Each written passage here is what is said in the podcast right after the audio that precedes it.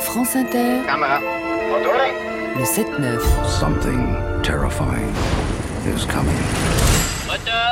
Cannes Co, l'actualité du Festival de Cannes tous les jours avec Corinne Pellissier. Au sommaire ce matin, l'entrée en lice du tout premier film français dans la compétition et le retour de Jean Dujardin sur la croisette, un événement depuis l'immense succès du film The Artist qu'il avait révélé à l'international.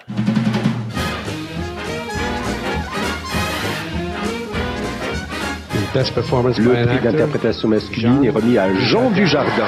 Un prix largement mérité pour le comédien français qui, dans le film The Artist, incarne une star du cinéma muet. Il y a des récompenses comme ça qui changent une vie. Jean Dujardin, jusqu'à ce palmarès canois en 2011, n'était pas exactement un inconnu. Pourtant, peu de festivaliers lui prédisaient à l'époque une trajectoire internationale et un Oscar pour son rôle de Georges Valentin dans le film de Michel Azanavicius. Moi, je trouve que c'est un acteur complet et il fait très français. Comme Marcello Mastroianni fait italien, un Clooney fait américain, et bien lui, il fait français.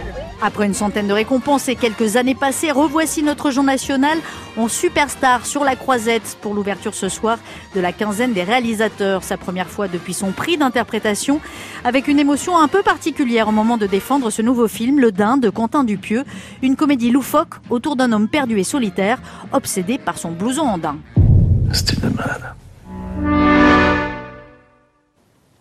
Franchement, vous voyez bien que c'est pas un vêtement banal. Immédiatement, on s'est dit, il est génial ce blouson parce qu'il est vraiment trop court, il est vraiment pas beau, et, ça pourrait vraiment être lui. Moi, ce qui m'amuse, c'est que je sens au fur et à mesure des projections, ou, des remarques en tout cas, c'est qu'il y a euh, un besoin ou une envie d'y mettre euh, toutes nos névroses.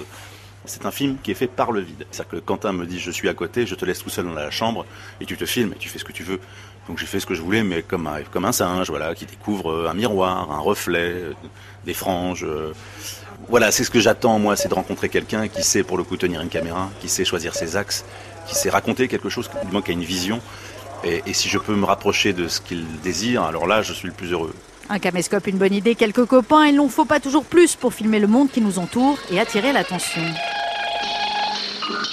Nouveau visage de Montfermeil, les Bosquets. Pour Lachli, le premier Français entré aujourd'hui dans la compétition, tout a démarré avec les émeutes en banlieue de 2005. Une furieuse envie de filmer sa cité des Bosquets à Montfermeil et un métier de réalisateur quasiment appris sur le tas qui suscite aujourd'hui beaucoup de curiosité et d'enthousiasme chez les professionnels du cinéma. Depuis l'arrivée euh, à Cannes il y a deux jours, euh, ça bruisse dans les rangs, j'ai envie de dire. Euh, Bon là, clairement, il n'y a plus de place, quoi. William Benedetto, patron du cinéma L'Alhambra à Marseille, est depuis longtemps le jeune réalisateur dans son viseur depuis 2008 et ce premier court-métrage baptisé déjà Les Misérables sur le thème des violences policières. C'est à la fois un style, une forme. hein, on sait que c'est court-trajmé, donc c'est des gens qui viennent d'une, qui, ont, appris en faisant, et c'est l'idée de pratiquer. C'est-à-dire que le cinéma, c'est pas juste de la pensée abstraite, ça, se- pratique en, faisant des images, en faisant des films, en allant filmer.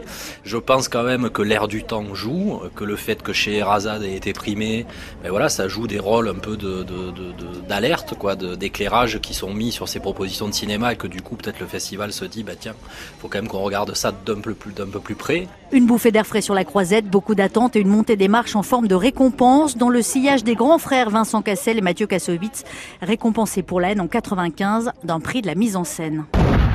Jusqu'ici, tout va bien. Jusqu'ici, tout va bien. Gérard Darmon et Alain Chabat leur feront peut-être la surprise, qui sait, de les rejoindre pour quelques pas de danse depuis le début de la semaine, tous les jours à Cannes. Les fans des nuls s'entraînent non-stop à l'heure du déjeuner pour être à la hauteur de la chorégraphie la plus culte du cinéma français.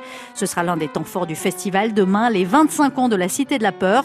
Une projection en version restaurée au cinéma de la plage et un concours de danse.